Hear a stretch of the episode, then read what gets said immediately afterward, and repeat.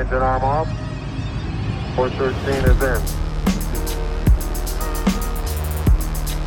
We copy you down, Eagle. Houston, uh, Tranquility Base here. The Eagle has landed. Roger, Twan- Tranquility. We copy you on the ground. You got a bunch of guys about to turn blue. We're breathing again. Thanks a lot. De México. Iba a ser futbolista profesional, pero se dedicó a la música. La rompió con un grupo, la rompió como solista y la rompió en doblaje. Hey Arnold, por solo nombrarte uno. Con nosotros hoy acá, Kalimba. Soy NK Profeta y esto es Tenis que dejan huella.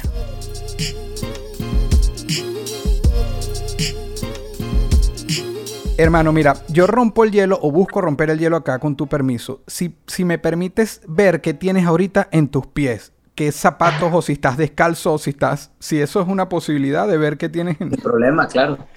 Cuando tú quieras, si nos puedes mostrar. Ah, claro, claro. Sí. Muy bien. Son unas Converse, ¿no? Si, si no veo mal. Trae unos Converse blancos de tela. Eres, eres de, de- de deportivo, o sea, yo, yo he visto tu evolución, digamos, en, en imagen musical, este, eh, pero eres de, de- de- de tenis, ¿te gustan los zapatos deportivos? Sí, bastante, bastante. La verdad es que me gusta mucho un buen traje y unos buenos zapatos, pero no es algo que ni por mi trabajo ni por mi vida tenga que usar constantemente. En una boda, en un evento muy formal, sí me gusta ir impecable, pero en general yo traigo tenis. En tu día a día, estás con... En con mi día a día yo traigo tenis. De, de pequeño recuerdas quizás, eh, bueno, tú siempre estuviste como en, en el medio musical y, y quizás tenías acceso a más cosas. En Venezuela uno le era difícil eh, al ciudadano de a pie, al ciudadano común, obtener calzado deportivo por, por los costos. Pero alguna vez por lo menos de pequeño querías un modelo que, que no hayas podido tener cuando chiquito y a lo mejor después de grande te sacaste esa... Eh, no, o sea, muchos tenis no pude tener de chico, pero para ya más grande no se me quedaron, fui cambiando. Yo de chico quería ser basquetbolista, entonces quería tener los de Shaq, los Shaquille O'Neal, que eran unos blancos con negro, con unas cosillas ahí justo. Sí, Chagnosis, Es- que eran... sí, sí, Ajá, sí. Brutal. justamente. brutal. Este, quería los Shaq. Y soy absoluto fan de Michael Jordan, entonces todos los Air Jordan que puedan existir. Fíjate que no fui tan absoluto fan de los de Charol, ¿no? Los segundos tan icónicos que sacó. Sí. No fui, o sea, no eran mis favoritos, pero claro que los quería porque eran de Jordan. Y todos los Air Jordan, los 93, los clásicos Air Jordan con el Jordancillo en la, en la, en la lengüeta y los colorcillos como fluorescentes en- enfrente, eso sí, definitivamente. Eh, pero después, en mi adolescencia, jugué mucho fútbol, soccer, entonces ahí empecé a querer, olvidé el básquetbol, empecé a querer de soccer, gracias a Dios eso sí los tuve. Eh, después entré a, a, a OV7 y empecé a hacerme de los tenis que me gustaban, pero Claro. la verdad, yo creo que empecé a moverme mucho, porque el chiquito era muy deportista y luego en la adolescencia me volví medio nerd y empecé a coleccionar chalecos, literal, chalecos y camisas, era mi, era mi, mi colección y ya no me iba tanto a los tenis, entonces no sé qué pasó conmigo por ahí de los 17, 18, que durante dos, tres años, chao los, los tenis, ¿no? Yo te iba a llevar a ese terreno de, de- de lo atleta, de lo deportivo. Eh, eh, he leído y he visto en otras entrevistas que hablas que del fútbol. Y quería Sí. saber cómo fue. eh, Era una pasión, incluso te llegas a alejar de, la música por un momento para dedicarte al fútbol. Me gustaría eh, lo que me puedas contar Sí. de. Claro, bueno, la música en realidad sí fue una decisión definitivamente porque mis papás nunca me obligaban, nunca me decían, tienes que ir a un comercial, lo tienes que, pero pues mi papá lo hacía, yo en mi música, en mi familia siempre ha habido música, siempre ha habido arte, entonces digo que no fue forzosamente una decisión, pues porque algo que cuando ves, imitas, fue una imitación, Ok. no, no fue impuesto, pero tampoco fue decidido, fue imitado. Entonces, Lo heredaste, digamos. lo heredé, exactamente. Y en los primeros años de adolescencia, donde uno ya empieza a encontrar su identidad, el deporte me gustó desde los 6, 7 años. Mi familia no es de deportistas, honestamente. Son muy histriónicos hacia el arte. Entonces, eh, pues mi papá no hacía, hacía mucho ejercicio, pero no hacía deporte. Le gustaba bailar, le gustaba el ballet, le gustaba el lado sincronizado, amaba nadar, pero fue fútbol no se veía en mi casa, básquetbol no se veía en mi casa, fútbol americano no se veía en mi casa, pero a mí me gustó desde chico y me gustó con ganas y resulta que por mis eh, dotes eh, atléticos, ¿no? Y de coordinación, pues fui muy bueno en los deportes que jugué. Entonces, Ok. me gustó muchísimo y cuando encontré mi identidad a los 11, 12 años, empecé más bien a buscar mi identidad. El fútbol soccer me apasionó en grande. Para ser honesto, la industria del entretenimiento me tenía un poco cansado porque llevaba ya nueve años haciéndolo. Claro, y, es muy pequeño, sí. Y fue la edad también en la que empiezas a, a entender la envidia, a entender el egoísmo, a entender la venganza, a entender estas cosas que de chico no conoces y luego te das cuenta Sí, que... porque te rompen esa inocencia, ya ahí lo empiezas a entender, sí, sí. Exactamente, y entonces ya a los 11, 12 años, ir a hacer una telenovela, ver que tú tienes el, el personaje principal y que las mamás de los niños que no tienen los personajes principales, las mamás empiezan a ser groseras contigo. Increíble. Eh, no, que te, no que te hablen forzosamente feo, te insulten, pero se nota esa, es- esa vibra, esa, esa fuerza en contra tuya, ¿no? esa resistencia por algo que tú no hiciste, tú solo fuiste y te quedaste con el papel principal, no, no fue en contra de nadie, fue a favor Claro. tuyo punto. Entonces la industria me tenía un poquito cansado, ¿no? Decepcionado como niño y encontré el deporte, resultó que era bueno, muy bueno en el fútbol y me clavé, me gustó, me decidí y ahí me quedé. Yo estaba decidido ya a ser, a ser deportista hasta que Wow. siete años después se dio la oportunidad de regresar a cantar y a cantar con, con seis personas que yo admiro, amo, eh, disfruto y dije, esta es una gran oportunidad y la tomé, pero la verdad es que el fútbol durante años, incluso ya, eh, incluso ya estando en 9-7, los días que no teníamos eh, trabajo, las semanas que no había mucho que hacer o estábamos en pausa, yo me iba a entrenar con el América todavía. ¿Eres, ¿Eres seguidor del América o es porque te tocó, pero o te gusta el No, América? soy seguidor del América. Yo quería debutar en Pumas. Yo le voy al América, fielmente americanista de hueso colorado, pero yo quería debutar en Pumas porque en ese entonces tanto Pumas como Atlas y Pachuca tenían una cantera, ¿no? Tenían un crecimiento de futbolistas y eran un semillero de futbolistas espectaculares. Y yo creo que Pumas en ese momento iba a ser la mejor opción para debutar. Claro, veías una mejor formación y oportunidad ahí. Absolutamente. Mejor formación y oportunidad en Pumas y de ahí en su momento, si el América me recibía, pues pasarme al equipo de mis, de mis pasiones, ¿no? Wow, qué brutal. ¿Qué, qué posición jugabas? Eh, Eh, orquestador, orquestador 10. ok, ok, Eh, hoy el el juego. 10, el 10 se ha movido un poco porque ahora el 10 como Messi, los 10 es Sí, sí, pero yo sé, el 10 clásico. Tú eres un 10 clásico, un creador. 10 clásico. Ajá. Andrea Pirlo, Zinedine Zidane, este. Rubí Costa, etcétera, etcétera, ¿no? Cuauhtémoc Blanco, Benjamín Galindo y así sucesivamente. Brutal, hermano. Increíble escucharte hablando de eso. Eh, hermano, ahora yéndonos más a tu huella. Un lugar que hayas pisado que te haya marcado. Bien sea en lo deportivo, en lo personal, la música, pero que tú recuerdes que, que poner tus huellas ahí te marcó. ¿Me marcó en qué aspecto? ¿Como para bien, para crecimiento? Sí, crear sí, una para bien, para- que te creó un impacto. Bueno, no necesariamente tendría que ser para bien, pero que te haya impactado, que lo Sí. recuerdas, que tú recuerdas ese lugar. O esa situación, ¿sabes? Puede ser ahí mismo dentro de tu casa, pero algo que, que te haya marcado. Ok, un lugar que me haya impactado. No sé, pudo haber sido Nueva York. Yo creo que Nueva York, de hecho. Eh, cuando. Es que es una cosa muy rara de decir. No sé explicar. No sé explicar que mi papá, desde chico, me dijo que la grandeza era parte de mi vida. Lo digo no porque la tenga o no, sino porque eso creó un Kalimba que en ningún lugar era como, wow, algún día, para mí no existía el No te creías unas mí expectativas así tan... Ajá. No, para mí es, esto es mío. Yo iba a cualquier lugar y decía, esto es mío. Si Ok. yo trabajo con disciplina, con talento, con pasión, yo aquí voy a estar. O sea, hubo un día, y esto lo estoy diciendo en serio, nunca lo había platicado, esto es real, nunca había platicado esto, pero yo de chiquito estaba enamorado de Ana Kurnikova, ahora esposa de Enrique Iglesias. Sí, sí. eh, porque yo jugué tenis también, jugué tenis Ok. varios años, estaba enamorado de Ana Kurnikova. Y un día le llamé a mi manager y le dije, oye, necesito que el próximo disco hagamos promoción en Estados Unidos porque Ana Kurnikova ya se fue a vivir allá y yo quiero salir con ella. O sea, para mí no era un sueño, no era algún día tal vez No tenías con- mm, eh, una meta imposible, no, no tenías limitantes. No.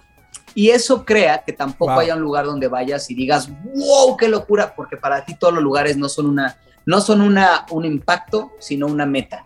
Entonces, pero sí puedo decir que hubo uno en el que pisé y que fui a Sony, ahora estoy Universal, pero en ese entonces fui a Sony Nueva York conocí varios artistas, vi artistas grandísimos, conocí a los Black Eyed Peas, conocí a muchos otros artistas, conocí a Prince en Miami, conocí a Lenny Kravitz, conocí a, eh, a Lionel Richie, conocí al productor Wow. de en Miami también, esto fue en Miami, en Nueva York, conocí al productor de Amy Winehouse, trabajé con él un par de canciones, el productor de Cristina Aguilera en Los Ángeles, y cuando llegué a- eh, eh, todo ese disco y fui a Nueva York, en Nueva York fue- para mí fue como, aquí, de aquí soy, o sea, este que le llaman el centro del, del- de América o el centro de, bueno, en Estados Unidos y de, ellos lo creen, de ahí parte todo.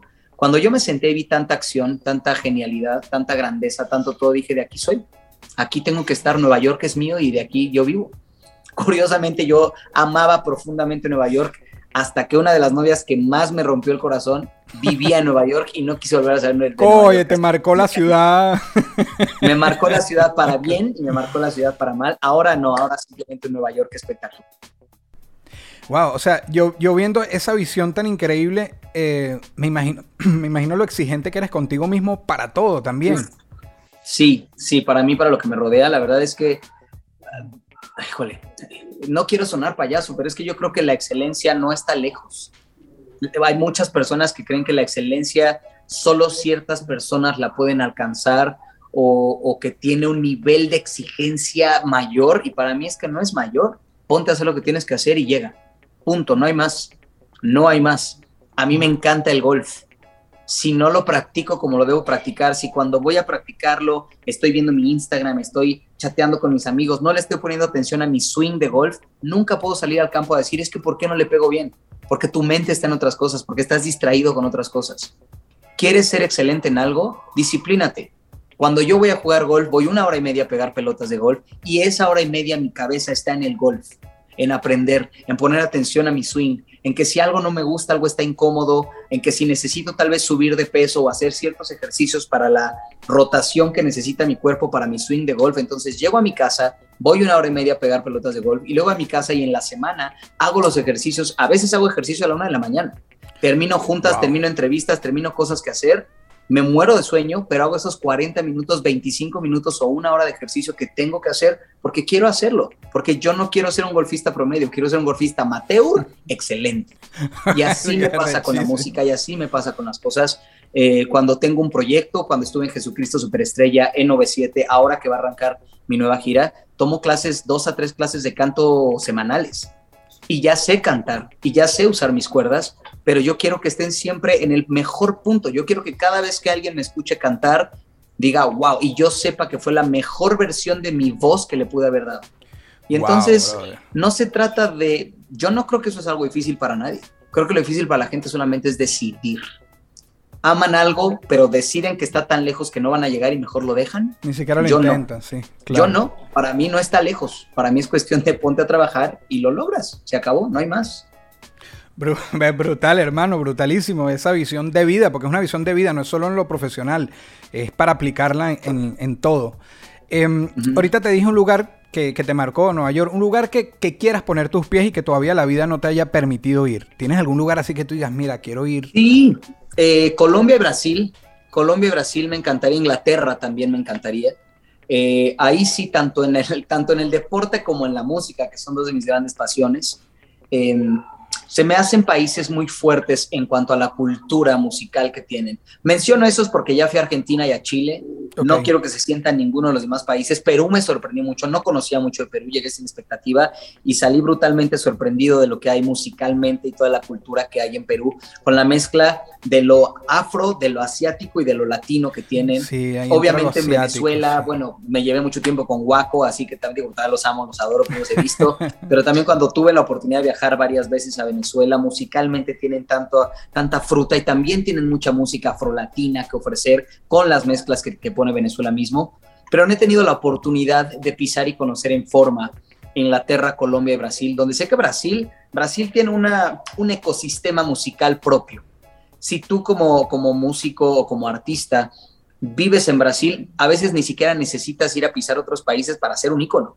Brasil Sí. es grande en población, es grande en territorio y tiene de todo. Tienen rock, pop en inglés, en portugués, en español, eh, o sea, tienen distintos idiomas, ¿sabes? Entonces, y además los trabajan, los crecen, me encanta. Colombia, yo creo que no es coincidencia o casualidad que Colombia esté despuntando dentro del reggaetón y esté causando una ola nueva, a la cual también se pegan Cuba, Puerto Rico, Panamá, Costa Rica, ¿no? O sea, vienen también muchos otros, pero que Colombia tiene punteros como, eh, como J Balvin, como Maluma y como muchos otros colombianos que puedo mencionar, creo que lo crearon porque esa música estaba ahí. Digo, eh, al final ya también tienen, todos tenemos nuestra propia región, pero Carlos Vives que viene hace, rompiéndola hace muchos años y que ahora se une con muchos otros. Entonces, son, insisto, muchos otros no los menciono no porque no lo tengan, sino porque ya fui, ya los conocí, ya pude dejar. Claro, no, no, es y estos son los que, los que me faltan, ¿no? Sí, esa forma como dices que ves a Brasil, de forma también mm, como industria, digamos, porque dijiste cosas más, más importantes que eso, pero nosotros también vemos a México así. Por, yo, yo veo, por lo menos yo a México, que hay artistas totalmente regionales que pueden tener una carrera extensa y exitosa sin salir. 100%. Eh, sí, sí. Este, mira, hoy hablando de México, en este instante, para seguir tu huella, eh, eres el embajador del turismo de México. Entonces, un lugar en México que tú le digas a todos los que estén viendo esto acá, que, sea alguna vez en la vida tenemos que poner los pies ahí y dejar nuestra huella, aunque sea una vez. ¿Qué lugar de México? Este está difícil porque la verdad México es muy bendecido en turismo, muy bendecido en turismo. Entonces,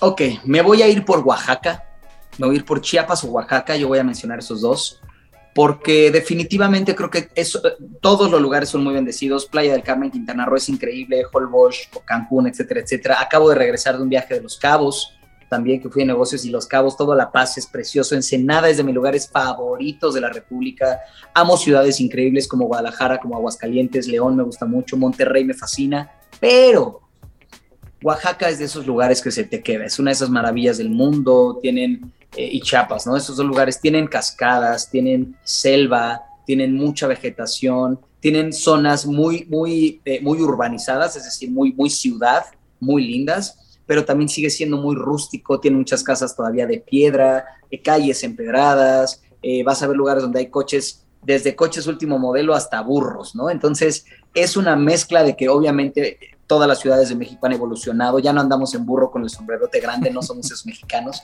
pero vas a ver lugares muy evolucionados que tienen una mezcla de que sigue siendo un pueblo, sigue siendo un rancho, sigue siendo, pero eh, sigue habiendo animales, claro, sigue habiendo jaguares, pumas, eh, panteras, eh, zorros, osos, ¿sabes? Hay lugares donde tenemos todo tipo de, de flora y fauna, entonces Oaxaca y Chiapas para mí es, si vas a venir a México y dices, es mi única oportunidad de conocer un lugar, ve o a Oaxaca o a Chiapas, definitivamente. Bueno, qué, qué buen embajador del turismo, Kalimba, pero brutal, provocó demasiado. Ahí tienen todo, puedes comprar ahí collares, anillos, ropa preciosa, ropa para, irte a salir de noche y te vas a ver muy cool. Manufactura a mano, por ejemplo, eh, cosas hechas a mano por Claro, artesanía de ahí local, ajá.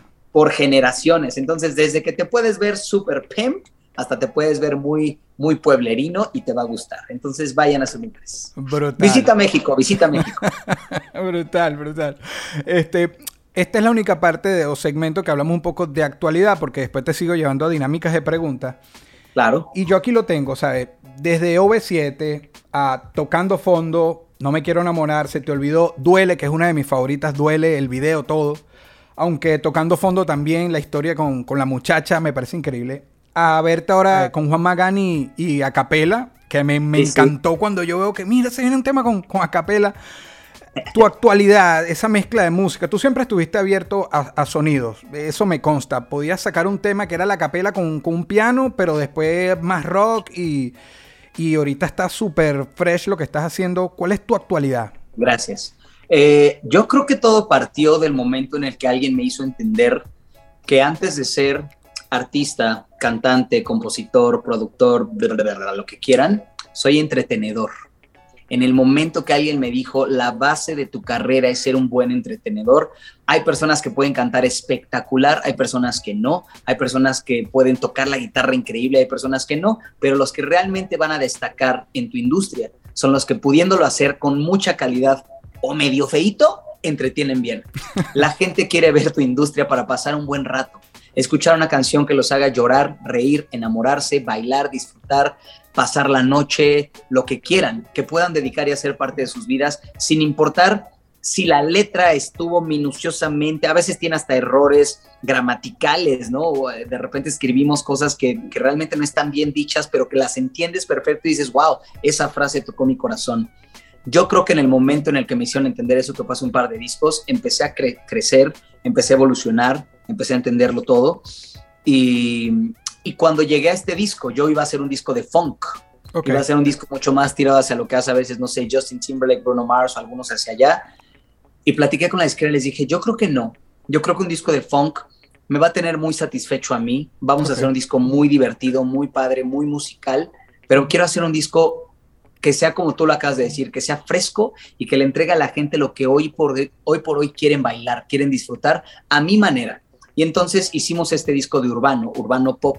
Incluso era el, iba a ser el primer disco de Kalimba sin una sola balada. Hasta hace un mes, hasta hace cinco semanas no tenía baladas este disco compuse con unas personas de España una canción que me volvió loco y es una balada urbana, en realidad es una balada un poquito movidita. Okay. Realmente no tiene una sola balada como tal a piano, una balada tan, tan dramática.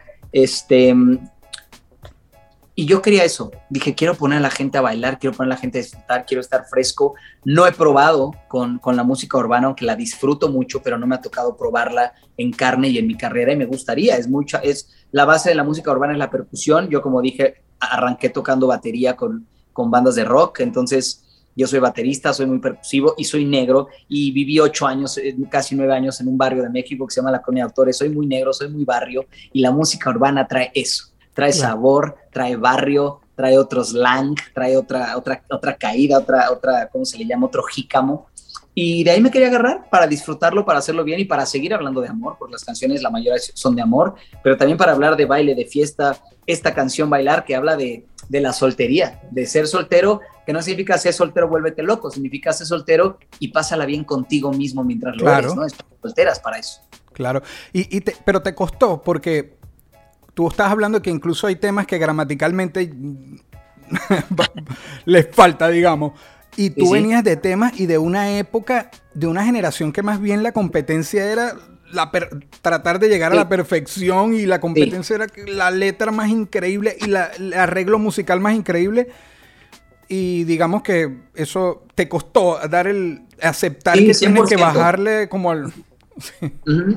Mi vida ha tenido matices, mi carrera ha tenido matices que me han, que son tan contrarios, tan opuestos y tan extremos que justamente he tenido que irlos entendiendo, pero lo agradezco porque me da un prisma y un, una gama mucho mayor de entender la música. Arranco formalmente a nivel popular, a nivel mainstream, con OV7, haciendo unas canciones preciosas de amor, muy lindas, muy dedicables, y unas canciones de baile y coreografía muy simples, sin mucha profundidad en la letra. De ahí paso a ser un baladista muy profundo, con tocando fondo, con No me quiero enamorar, etcétera, etcétera. Empiezo a crecer hacia allá. Hago dos discos de homenaje de la época de oro de la música iberoamericana, cantando canciones de Rafael, de La Sonora, de José José, de Juan Gabriel, de Manuel, eh, de Los Castro, de muchos otros que en ese entonces, justo dos o tres generaciones antes de la mía, hacían, como tú dices, hacían una música realmente profunda. Sí. Ahí no podías escribir una canción como después con OV7 Shabada en el centro del planeta donde no disculpa, nada. Disculpa no podías que me da risa, yo, yo, entiendo la, lo que quieres decir, ¿No? yo entiendo. Entonces no había forma en la que escribieras Shabada aún, claro. aún, la la la la la la la la como esta canción de Cava y las disfrutas, pero eso fue No, no, por supuesto, repente, pero tiene sentido, claro. Sí, en los noventas de repente decimos que podíamos decir na na na y se convertía en una canción, cuando dos décadas antes era, era hablar de algo súper profundo. Y entonces hago estos homenajes, me despiertan mucho en la escritura y digo, wow, creo que puedo escribir más poéticamente, creo que puedo crecer, como dices, en mi perfección lírica, en mi perfección verbal, etcétera, etcétera. Y en eso cuando estoy creciendo hacia allá dicen reggaetón. y para mí es como, espérame, espérame, sí. ahora ya podemos decir Lambert. Y, y me cambió el mundo entero. Dije, ah, ya puedes escribir y decir Lambert. Mira, sí, ni siquiera se dice, pero ya es una palabra de una sí, canción sí. y valió la pena. Y, ganó y ni premios. siquiera quiero Y ni siquiera quiero escuchar que le continúa. exactamente, sí, exactamente. ¿no? Ni siquiera dice, ¿qué, qué, te, qué, qué quieres Lambert? Imagínate. Y entonces de ahí viene y dije, wow, ahora una canción, ahora una balada es, eh, te vi ayer en la disco y desperté contigo y estábamos desnudos y, pero yo te voy a ir a dejar a tu casa porque voy por la otra. Y wow, es la canción más dedicable. Y digo, qué cosa, ¿no? Sí. Eh, de pasar de te- mi almohada te extraña, como la canción Almohada de José José, mi almohada y tengo que, tengo que discutir y, y enojarme y, y platicar con mi almohada de cuánto te extraña, a, bueno, pues la pasamos bien un par de horas, nos vemos, voy por otra mujer, ¿no? Y entonces de repente, Gracias, pues, sí, sí. sí tuve que empezar a entender que cuando ya estaba entendiendo uno, me lo cambiaron y dio una vuelta de 180 grados la música. Claro. No juzgo ni una ni la otra porque empecé esto diciendo, es el mundo del entretenimiento. No, no, y de- Es arte, sí es arte, necesita calidad, la necesita. Pero Claro. es el mundo del entretenimiento, de que la gente pueda despejarse de su día a día y pasarla bien con nosotros. No, no, y de hecho lo dijiste también cuando tarareabas que la la la una canción, eso también pensarían los compositores de 20 años atrás y que, pero mira, este es el nuevo pop, eh, casi no, y uno también tiene que entender cuando viene el cambio generacional y ese Así y el es. poder que tiene el artista de conectar, eso hay que respetarlo. Cuando alguien conecta con la gente, aunque tú digas, pero el talento, eh, él es, conectó y eso tiene un valor, pues. ¿Sí? Sí. Sí, sí, lo que a ti te hace llorar es válido, lo que a ti te hace reír o enamorar o disfrutar o bailar es válido. Yo siempre he dicho que hay, hay 100 maneras y, y- y millones de maneras de enamorar. Si tú sales con alguien que le gustan las rosas, las rosas es la manera. Pero hay gente que dice, yo odio las rosas, a mí me gustan las calaveras. ¡eh! Pues regálale una calavera y también es una manera de enamorar. Darle a alguien lo que le gusta es una manera de enamorar y a alguien le pueden encantar las flores y a alguien las calaveras y a alguien los panteones y a alguien las iglesias y a alguien los... Y es válido, ¿no? Completamente, hermano. El momento unboxing, no voy a destapar zapatos, el unboxing de Kalimba. Uh. Algo que te destaque, em, que, que tú pudieras sacar de ti para entregarlo a un fan, un familiar, un amigo. Ok. Algo que te distinga, que, que- pero lo sacarías y se lo entregarías. ¿Qué sería es, ese algo? ¿Algo material? No, una habilidad, un talento que Ah. sacarías de ti y... Ok, definitivamente sería la, la lealtad o el servicio. Creo que soy muy servicial y muy leal. Eh, y la lealtad es algo que yo admiro de mí y de otros. Tengo muchos, muchos eh, defectos también, Claro. pero admiro mucho la lealtad porque la lealtad es una decisión. La mayor parte de las personas opinan que la lealtad proviene de regresar lo que se te da. Ah, él me hizo bien, entonces yo le voy a hacer bien. Eso no es cierto. A veces no forzosamente alguien te trata bien y tú decides tratarlo bien y decides estar a su lado aunque tú siempre des más.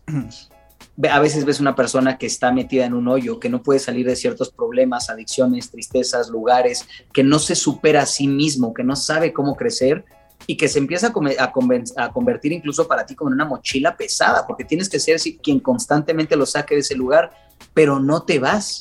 Eso es lealtad. Lealtad no es reciprocidad. Reciprocidad es lo que me des, yo te doy.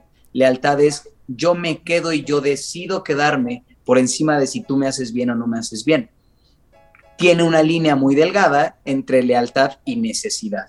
Luego ya hay personas que necesitan estar con tal de estar con alguien, aunque los lastimen, eso tampoco es lealtad. La lealtad es, aquí voy a estar cuando me necesites. No significa que voy a dejar que me destruyas contigo, no significa que voy a dejar que me arrastres contigo, no significa que voy a dejar que me lastimes. Significa que cuando tú necesites ayuda, cuando tú necesites de mí, ahí voy a estar, siempre y cuando a mí no me arrastre contigo. Pero voy a estar, voy a estar ya sea de lejos, voy a estar buscándote ayuda, voy a estar en persona, voy a estar en préstamo, voy a estar en lo que sea. La lealtad se me hace muy linda y la lealtad va de la mano con ser servicial. No puedes ser leal si no le sirves, no puedes ser leal si no ofreces, si no das, si no te preocupas por, y eso viene también de ser servicial. Entonces, si yo pudiera hacer un unboxing de algo que admiro mío, sería la lealtad y, la- y el servicio.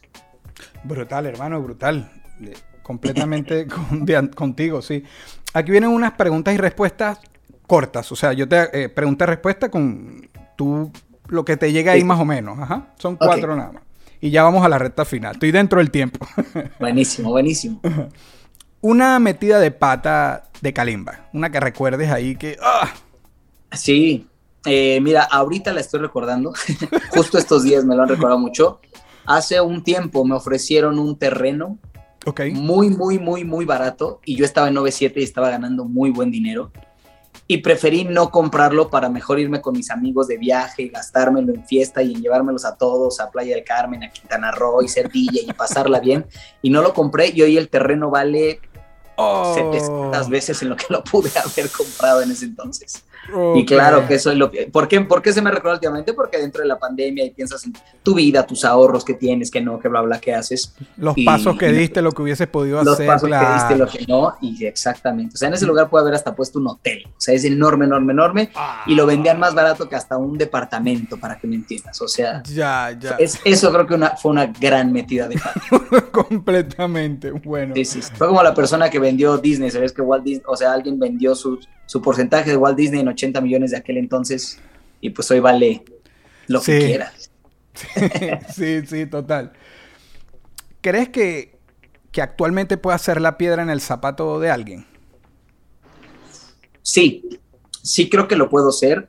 No creo que lo soy porque estoy en un momento muy consciente de quién soy, de qué hago y de cómo me muevo, pero sé que tengo la capacidad absoluta de ser la piedra en el zapato de alguien porque también estoy en un lugar de mucha necedad hacia quién soy.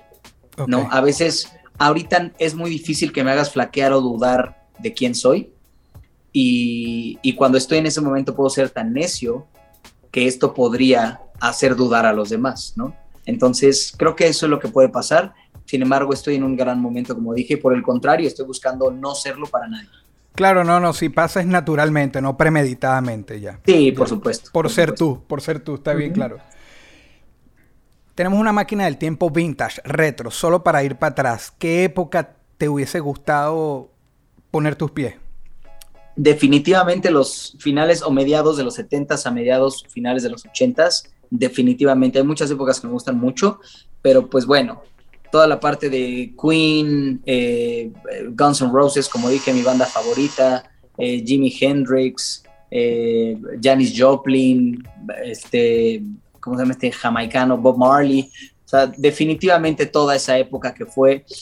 Leí el otro día una frase de, de, de Freddie Mercury que me encantó, donde dijo, vivimos una época privilegiada porque estamos a nada de que la tecnología nos supere y lleguemos al momento donde vamos a admirar más, a admirar más las cosas que no tienen tanto valor.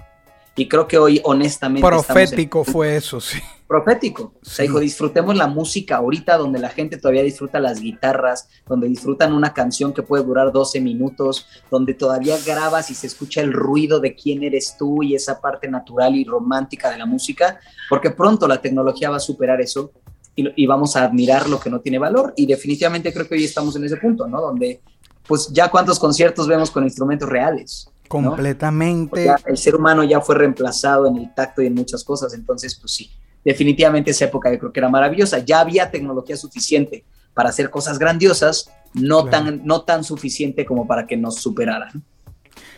Increíble, increíble. Ya estamos en la recta final. Sí, señor. conversemos eh, sobre algo que a mí me impactó mucho cuando me enteré, no fue recién, pero, pero tampoco fue hace tanto, que es tu, eh, tu oficio de doblajes o tu profesión de doblajes. Eh, a mí me impactó enterarme que en todas las navidades, incluida esta, y en todas siempre estás presente con, con Turboman, con... Así es, el O sea- regalo, ¿cómo se llama? El, el regalo prometido. El regalo prometido, eh, Jamie, el, el niño... Así es, hijo O de sea, Schwarzenegger. esos, esos son películas como uno ve Duro de Matar, como hay unas que son muy clásicas de diciembre. Jurassic Park, todas Jurassic esas que Park. van una y otra y otra vez. Este, háblame, mira, yo tenía eh, entre tantas el, eh, Simba, el Rey León, cuando está chiquito, en Jumanji, Chicken Little, pero esta de Jamie y Hey Arnold fueron de las que más me impactaron. ¿Sabes? ¿Qué tal esa experiencia? Sé que te lo deben haber preguntado mucho, pero sé que esto va a ser un atractivo para, para la gente que sigue el podcast. Nada, bienvenido, claro. E- e- Eh, esa- la verdad es que la experiencia la reconoces tiempo después. En el momento, pues es algo que estás haciendo, fue un trabajo que te salió. Nunca sabes cuál de las series, películas, discos, canciones, etcétera, pinturas. Yo creo que algunos pintores, algunos que ya no están con nosotros y los que siguen, no sabían que cuando estaban pintando algo, 20 años después iba a volver icónico, ¿no? Claro. Entonces la, la experiencia la reconoces después. fue divertido, estuvo rico, me gustaba mucho. En Hey Arnold disfruté mucho la caricatura. Me pasó lo mismo también cuando salió justamente El Regalo Prometido. El director dijo, uy, esta película, no recuerdo la, la filmográfica que hizo la película, pero dijo, bueno, le van a meter eh, mucha promoción y además salía Arnold Schwarzenegger en su época fuerte y era comedia comedia romántica navideña de Arnold Schwarzenegger que viene de hacer otro tipo de películas. entonces, todo va a ser un icono, ¿no? Y pues en el momento, además, yo tenía la otra, es que tenía 13 años. Entonces, pues no sé, yo no entendí nada. Fue como, sí, claro, pues hagámosla, está padre. Hago pedacitos nada más en, el, en, en, lo, navideño. Y luego, este, y luego en Hey Arnold también me encantaba ir a doblar Hey Arnold, me fascinaba la caricatura. Es más, Normalmente quieres que se vayan rápido y que tú grabes tus partes y ya te dejen ir a tu casa. Aquí no, aquí yo decía, no, no, déjala correr, déjala correr, déjame estarla viendo. Me gustaba mucho ver la caricatura. Y luego pasa eso, de repente generación tras generación tras generación, la, caricatura tiene ya 20, eh, sí, 23 años, 23, 24 años que, que, arrancó, entonces por lo menos han pasado tres generaciones abajo de mí, cuatro generaciones abajo de mí que la siguen disfrutando y, y que ahora que se están reenterando es como, wow, tú hiciste Arnold, qué maravilla, es mi caricatura favorita. Les debe pasar como conmigo con la Pantera Rosa, ¿no? Que bueno, habló después, pero no hablaba, pero pues, hasta el día de hoy tengo tatuada una y todo, o sea, la Pantera. Y creo que eso pasa, eh, reconoces un poquito de años después y no hay mejor momento en tu vida, creo yo, ahora que tengo hijos, que cuando veo a mis hijos ver las caricaturas donde está mi voz y aunque soy su papá y juegan conmigo y me conocen y a veces me odian y bla, bla, bla, ¿no? me orinaron de chiquito, los tuve que cambiar los calzones, etcétera, etcétera. Pero ahora me voltean a ver y es como, wow, este personaje que me encanta es este señor que está sentado junto a mí, que es mi papá y que le puedo jalar las orejas y el pelo. Y en ese momento todo, todo, todo se redondea, ¿no? Ver a tantos niños, yo soy fan de los niños, los amo mucho y ver a tantos niños a generaciones siguientes disfrutar de un trabajo que hiciste bien hecho además, es maravilloso, pero cuando ves a tus hijos voltearte a ver como, Ay, hoy te amo más, papá. ya, todo cambia, todo cambia. Bueno, increíble. Y me parece que, bueno, está, puede estar de más decírtelo, pero qué bueno eres haciéndolo. O sea, yo. Muchas gracias. Escuchamos y, y, en unas que eras más chiquito, pero qué, qué natural, qué fácil se dio. Incluso yo a veces pensaba que eran adultos haciendo voces ¿sabes? Que han pasado en algunas caricaturas así era, de hecho. Sí, así, así, pero eras bueno, ya entendiendo tu personalidad, lo competitivo, la cosa, entiendo que tú dijiste, dame acá, que eso lo hago yo en un día. Gracias. Y acabo de tener la bendición de hacer Vivo, eh, Vivo, que ahorita ya está también en las plataformas, claro. para que lo chequen. Eh, me encantó, es un quincayú, que es un tipo de mapache, es primo de los mapaches. Este, es un quincayú y y es, un personaje, es una película preciosa, basada en la historia de Cuba y Miami y en la música, tiene mucha salsa, tiene mucha música de cómo la salsa también evolucionó a la salsa tecno que se hace en Miami. Es una, la tienen que ver, música. La debes haber disfrutado demasiado por, por eso musical, ¿sí? Sí, sí, la historia es lindísima. Amigos míos me escriben y me dicen, ah, lloré, bla, bla, bla. Entonces, véanla, de verdad, les va a tocar el alma y les va a tocar las piernas porque no van a poder dejar de moverse cuando estén viendo, viendo la, la película tu tóxico, tu top 5 de inspiración. Nunca pregunto inspiración, sino le pregunto si tu oficio es el fútbol, te pregunto cinco futbolistas. Pero en el caso de Kalimba, con tus influencias, yo quisiera saber quiénes fueron tus influencias. Esto me lo tomo a personal. Este sí, por supuesto. el número uno es mi papá, definitivamente. Como dije, todo este pensamiento de excelencia viene de mi papá.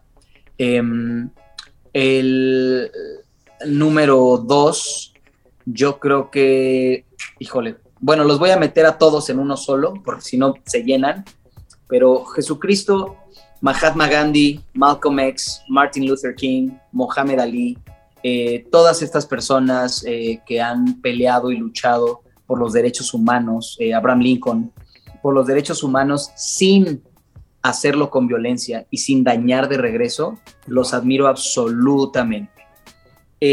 también en el mismo voy a meter algunos futbolistas, a Ronaldinho en su momento de disciplina, al Ronaldo Grande, a, Bebeto, a Romario, a Messi, a Cristiano Ronaldo, a Maradona, a Pelé, a todos esos que una vez que termina el entrenamiento se quedan una o dos horas más. Y en ese mismo podemos meter a Shakira, a Beyoncé, a Jennifer López, a todos estos también que, sabemos, a Chayanne, que conocemos que son el primero en llegar y el último en irse, Wow. lejos de ser divas y decir, pues que lleguen todos, yo llego tarde, son lo contrario, son las personas que ponen el ejemplo en su rubro, en su equipo. Entonces, llevo tres ahí. Eh, dos más, me puedo decir Justin Timberlake, la verdad es que me identifico mucho con él en el área en el que le gusta la excelencia, le gusta ser crear cada vez más, cada vez toca más instrumentos, cada vez crece más, tiene su productora, su disquera, su bla, bla, bla, bla, pero disfruta lo que hace. Creo que la base de por qué nos gusta verlo en el escenario, igual que a Bruno Mars, igual que a Anderson Paak, es porque disfrutan, los ves, los ves sonriendo, los ves gozando cuando lo están haciendo. Entonces, ellos definitivamente. Y el quinto que me gustaría mencionar es OV7. OV7 como grupo, la verdad es que OV7 me dejó una, una lección que hasta el día de hoy es, la llevo a todos lados y es, aquí vienes a regarla, aquí vienes a cometer errores. Es decir, no significa comete errores intencionales, significa que la gente que le da miedo cometer errores nunca se arriesga. Nunca se arriesga. A veces nosotros decíamos, ¿qué hacemos? Cambiamos el género, hacemos una canción nueva, cambiamos la canción, nos cambiamos de disquera, nos cambiamos de televisora, nos cambiamos. Hicimos tantos cambios en 97 y todos fueron un riesgo. Y la, la, el primer pensamiento es, probablemente nos estamos equivocando, pero si no lo hacemos, nunca vamos a saber. Y creo que por eso B7 se volvió icónico, porque se atrevía y para atreverse hay que dejar de tener miedo de equivocarse. Claro. En realidad no es que vengas a equivocarte, vienes a triunfar, pero nadie triunfa si no se equivoca. Varios grandes, ahí tienes a Da Vinci que decía, bueno, yo soy reconocido por estas 30 inventos, pero realmente yo hice más de 5 millones de inventos. Significa que tengo más de 4 millones de fracasos. O sea, son los pintores, los cantantes, los... Yo a la gente le digo, para hacer un disco de 12 canciones hago 40, hago 60. Entonces realmente hay 40, 40 fracasos, 45 fracasos y 12 canciones que sí funcionaron. Hay que fracasar más, pero hay que hacerlo con ganas, hay que aprender del fracaso, hay que crecer y hay que arriesgarse y eso me lo enseñó B7. Entonces OV7 sería mi quinto, eh, mi quinto grupo o individuos, porque lo formaron ellos, que, que para mí han, han marcado mi vida. Brutal. En los zapatos de quién no quisieras estar, sin entrar en detalles, sin problemarte, pero que claro. yo hoy te diga, yo no quisiera estar en los zapatos de tal persona. ¿Vivo o muerto? Sí. Hitler. Sí. Para irnos, en los zapatos de quién tienes 24 horas, Kalimba con todo lo que sabes hoy. Tienes 24 horas nada más, un día, para estar en los zapatos de alguien.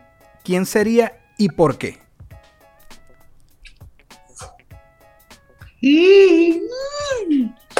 Eh, ah, de Abraham Lincoln. De Abraham Lincoln en el momento en el que tuvo que decidir como un presidente blanco aboler la esclavitud y luchar contra toda una nación, toda una raza, toda una historia y decir yo voy a cambiar las cosas aunque me cueste la vida. Muchas gracias.